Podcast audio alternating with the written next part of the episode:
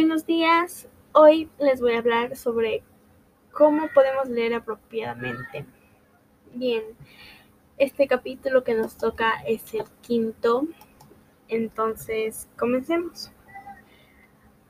Todas las personas leen de maneras totalmente distintas y algunas incluso demasiado extrañas.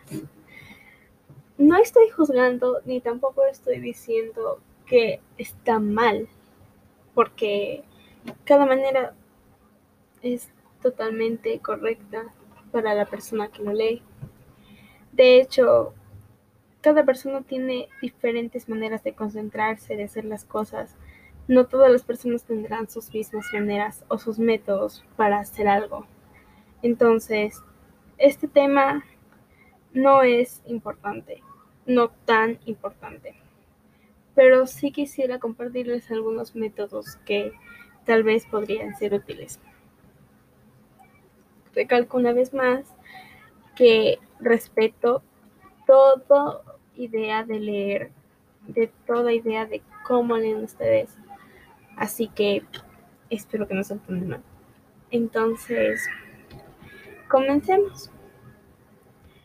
Bien, entonces, entonces, todas las personas tienen maneras de leer apropiadamente demasiado, bueno, raras.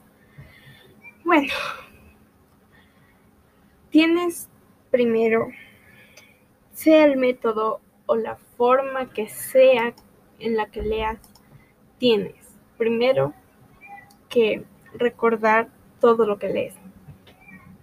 Recordar esto es muy importante y nos sirve mucho más en el ámbito educativo, ¿no? Cuando vamos a aprender un tema nuevo o cuando vamos a ver algo nuevo, tenemos que concentrarnos específicamente en leer y tener que recordar todo lo que aprendimos, porque al paso del tiempo nos será útil cada cosa que aprendemos. Hay que recordar totalmente lo que hacemos y lo que leemos.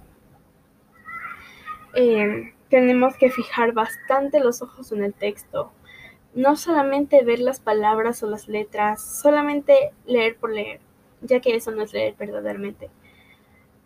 Leer verdaderamente es concentrarse, poner toda la atención en ese libro.